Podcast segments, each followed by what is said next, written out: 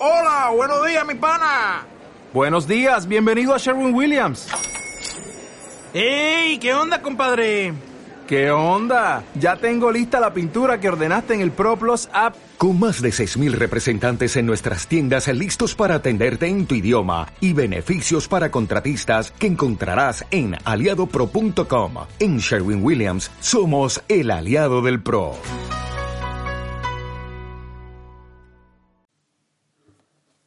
Por la señal de la Santa Cruz de nuestros enemigos, líbranos Señor Dios nuestro. En el nombre del Padre, y del Hijo, y del Espíritu Santo. Señor mío y Dios mío, creo firmemente que estás aquí, que me ves, que me oyes. Te adoro con profunda reverencia. Te pido perdón de mis pecados y gracia para hacer con fruto este rato de oración. Madre mía Inmaculada, San José, mi Padre y Señor, Ángel de mi guarda, intercede por mí. Seguimos en el decenario al Espíritu Santo y aunque como solamente nos queda un don, que es el don de sabiduría, lo vamos a dejar para más adelante y hoy vamos a fijar nuestros ojos en el Evangelio de la misa de hoy. El protagonista es una vez más Pedro. Pedro que fue ese apóstol que comenzó con humildad e ilusión su vocación. ¿Os acordáis cuando nuestro Señor le, hizo aquel milagro de la pesca milagrosa que Pedro le dijo, apártate de mí, que soy un pecador? Y entonces nuestro Señor le dijo, no temas, desde hoy serás pescador de hombres. Pero Pedro, poco a poco, se, quizás, quizás se lo fue creyendo un poco. Me estoy acordando de un gran amigo mío que me dice, José, ten cuidado con meterte tanto con Pedro, a ver qué es el que está en la puerta del cielo. No, no, no me meto con Pedro, pero mm, quizás se, lo fue creyendo un poco y se hizo un poco, eh, o bastante, más seguro de sí, más mandón, hasta que tuvo aquella caída grande que le rompió por dentro, cuando le traicionó tres veces al Señor delante de unos criados y, entonces Pedro tuvo que recomenzar con humildad. Y hoy, en el Evangelio, viene esa página maravillosa de el recomienzo de Pedro. Después ya estás, el Señor eh, resucitado y, después de, de, una pesca, la segunda pesca milagrosa, tiene lugar un diálogo con Simón donde Jesús le dice, Simón, hijo de Juan, ¿me amas más que estos? Pedro contesta, sí Señor, tú sabes que te quiero.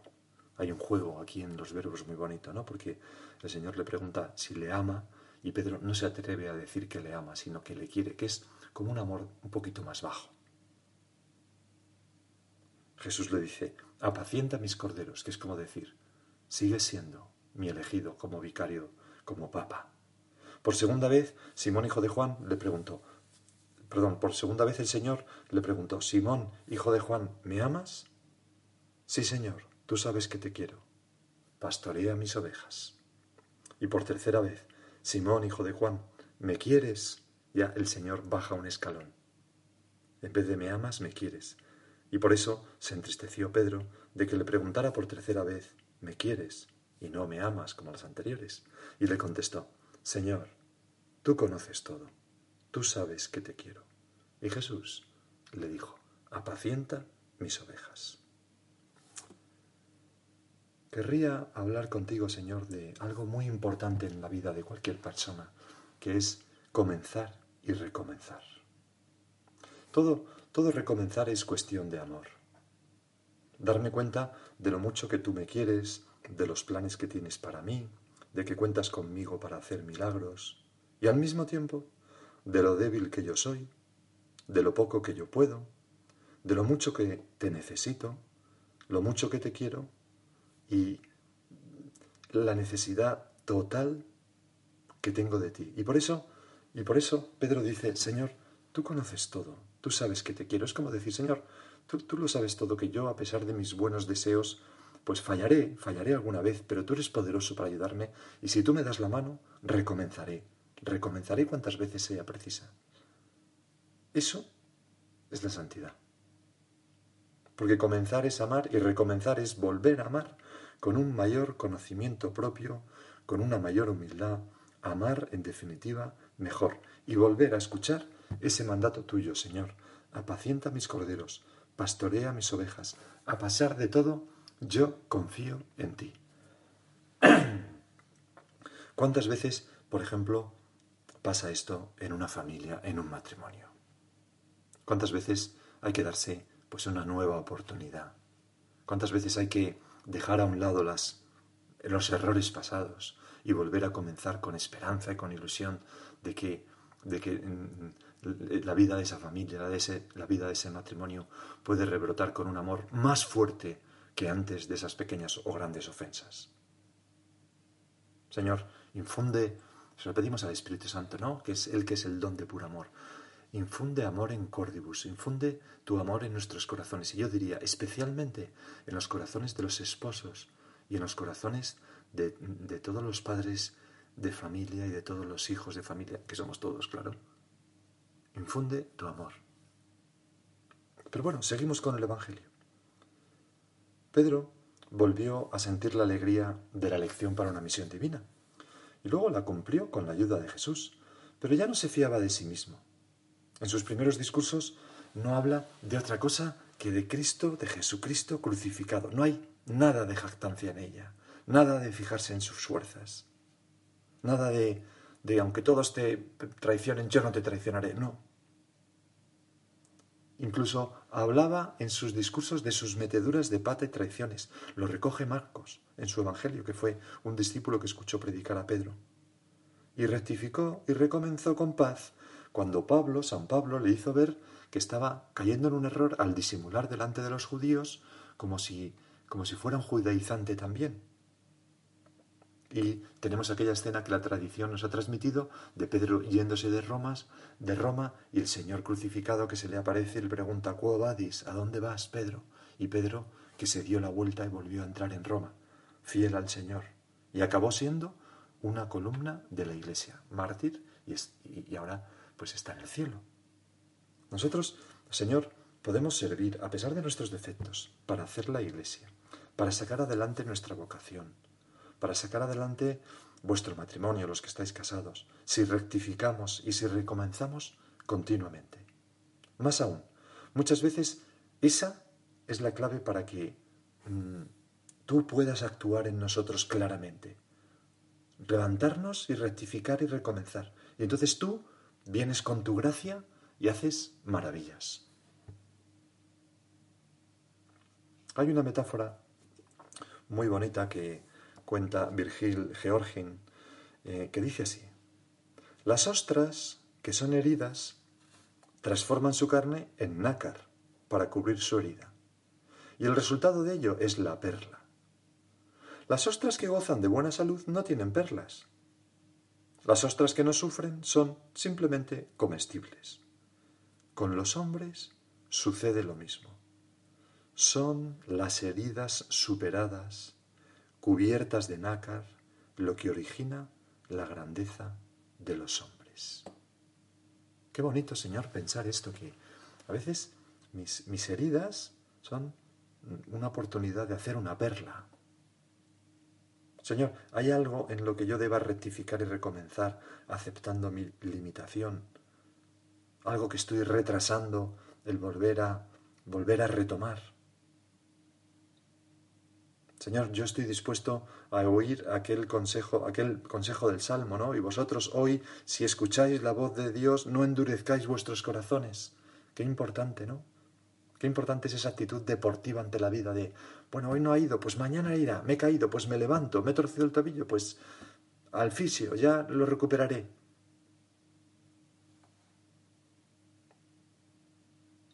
Comenzar y recomenzar también en aquellas cosas que hacen referencia a los demás. Es que yo ya lo he intentado muchas veces llevarme bien con esta persona y no hay manera. Es que yo tal siempre acabamos mal. Pues pues no, hay nada más que podamos hacer. ¿No podría yo cambiar yo en vez de intentar cambiar al otro? Fíjate este cuento breve que contaba un autor espiritual. Decía, un hombre que se sentía orgullosísimo del césped de su jardín se encontró un buen día con que en dicho césped crecía una gran cantidad de dientes de león. Y aunque trató por todos los medios de librarse de ellos, no pudo impedir que se convirtieran en una auténtica plaga.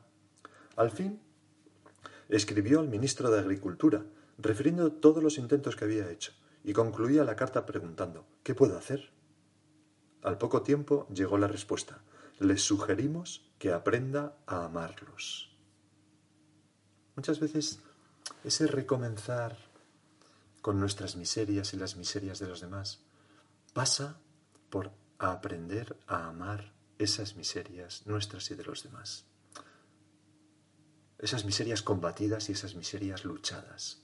No es que amemos el pecado, no, no es eso, sino que amamos pues, pues esas cosas, esas heridas que nos van a hacer dar una perla a nosotros, a los demás, a mi cónyuge, a mis hijos, a mis amigos, a mis compañeros de trabajo o a mí mismo, ya digo. Hay veces, Señor, en, los que, en las que podemos encontrarnos como muy desanimados, en la propia vida interior, o en la vida familiar, o en la vida profesional, o en la amistad, o en una determinada labor apostólica que estamos eh, ayudando a hacer. Pues es un momento muy bueno para recomenzar, cuando estamos ya a dos días de la venida del Espíritu Santo, ¿no? Ir como recogiendo puntos en los que yo quiero recomenzar para que el Espíritu Santo los ilumine y los fortalezca, los cure, los sane, los riegue para que crezcan.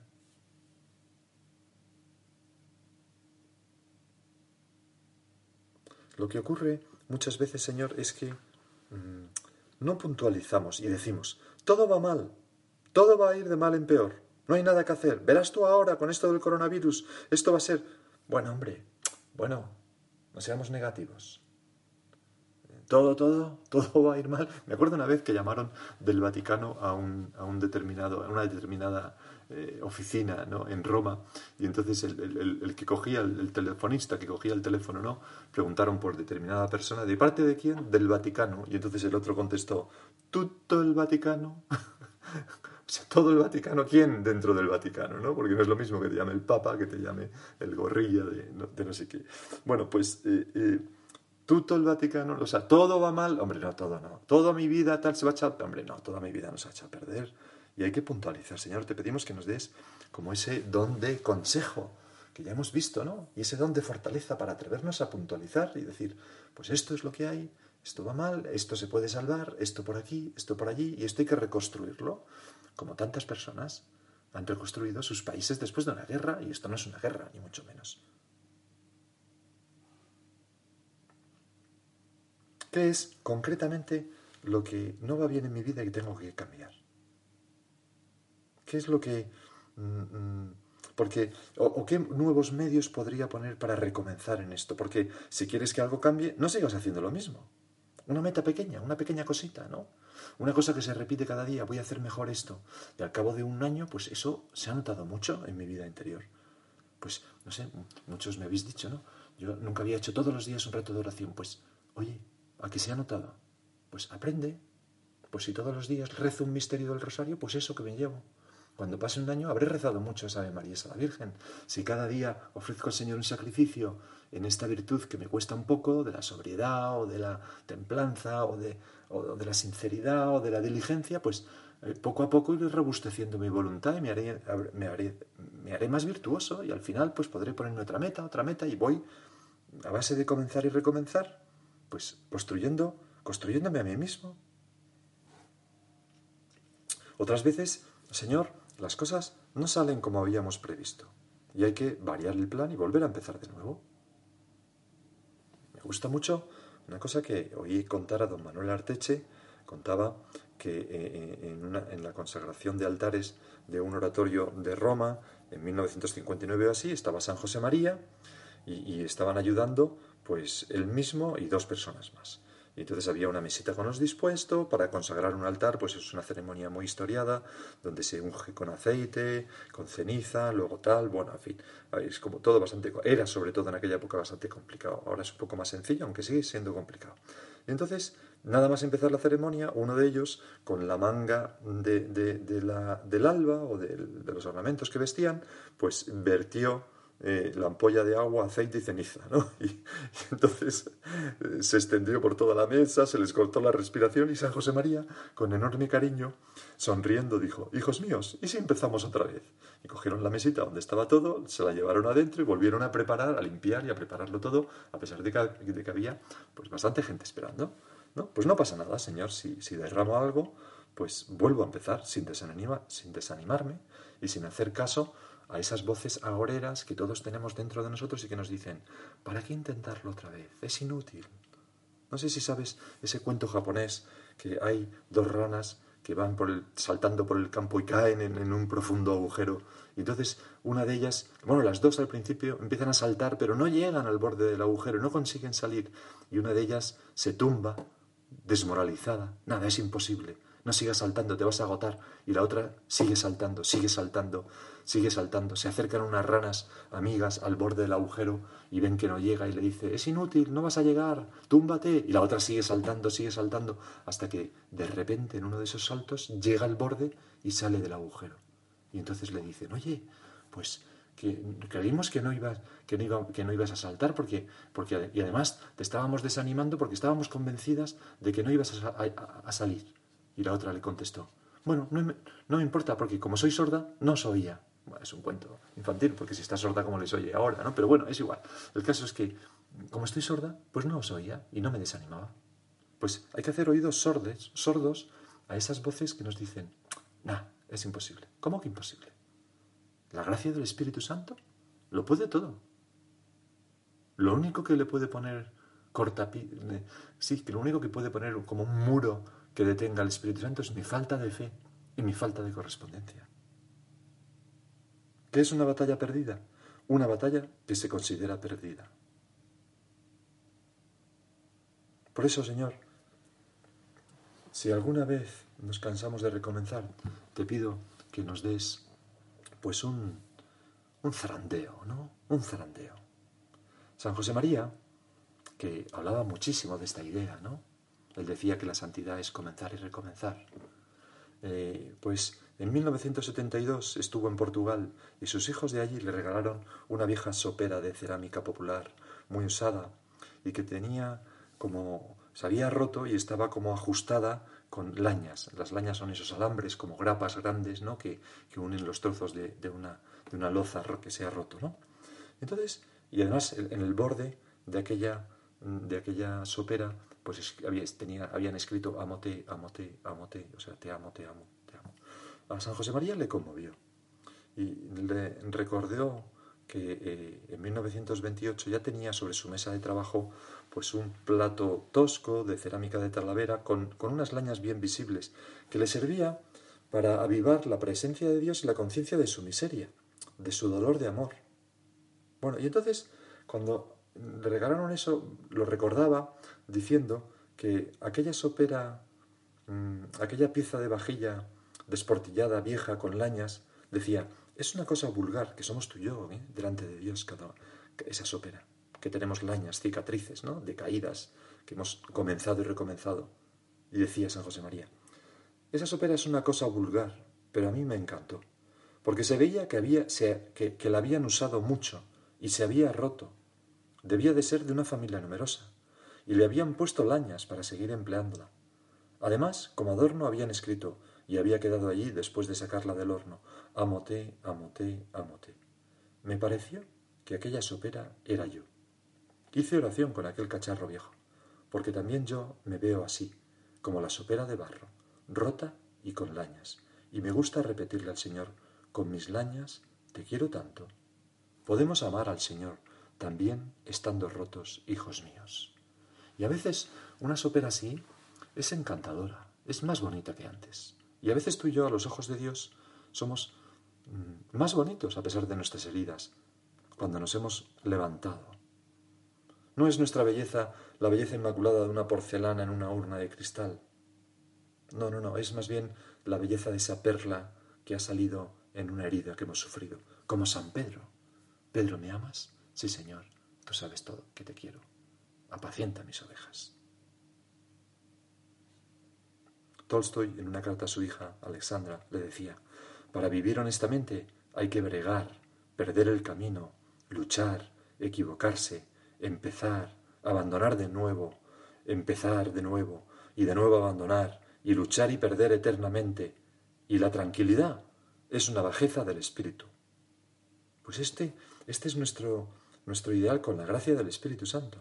Porque no hay nada grande que se consiga sin lucha, sin sacrificios y sin fracasos, ni nada grande que se conserve y se mantenga una vez adquirido sin lucha, sin sacrificios y sin fracasos. Por eso, Señor, este comenzar y recomenzar nos, ha de llevar a, una continua conversión, que es lo que le pedimos al Espíritu Santo ahora mismo. Que, nos, ayude, que nos ayude a convertirnos, que nos ayude a, no dar por buenos o por buena la situación en la que nos encontramos y que nos haga ver en qué podemos mejorar. Vamos a terminar acudiendo a la Virgen. Dios te salve María, llena eres de gracia, el Señor es contigo. Ese Señor es el Espíritu Santo, estaba con ella, ella es la plenitud de gracia, ella es la esposa del Espíritu Santo. Vamos a acudir a ella y a pedirle que nos ayude a, ser siempre muy, muy optimistas, a saber siempre comenzar y recomenzar. Y como siempre, vamos a terminar nuestra oración en estos días leyendo alguna oración al Espíritu Santo. En este caso voy a leer algunas de las letanías al Espíritu Santo. Espíritu de verdad y de sabiduría, Espíritu de santidad y de justicia, Espíritu de entendimiento y de consejo, Espíritu de caridad y de gozo, Espíritu de paz y de paciencia, Espíritu de longanimidad y mansedumbre, espíritu de benignidad y de bondad, amor sustancial del Padre y del Hijo, amor y vida de las almas santas, fuego siempre ardiendo, agua viva que apagáis la sed de los corazones, tened piedad de nosotros. De todo mal, de toda impureza de alma y cuerpo, de toda gula y sensualidad, de todo afecto a los bienes terrenos, de todo afecto a cosas y a criaturas, de toda hipocresía e infingimiento, de toda imperfección y faltas deliberadas, del amor propio y juicio propio, de la propia voluntad, de la murmuración, de la doblez a nuestros prójimos, de nuestras pasiones y apetitos desordenados, de no estar atentos a vuestra inspiración santa, del desprecio a las cosas pequeñas, de la glotonería y malicia, de todo regalo y comodidad, de querer buscar o desear algo que no seáis vos, de todo lo que te desagrade, de todo pecado e imperfección y de todo mal, libradnos, Espíritu Santo.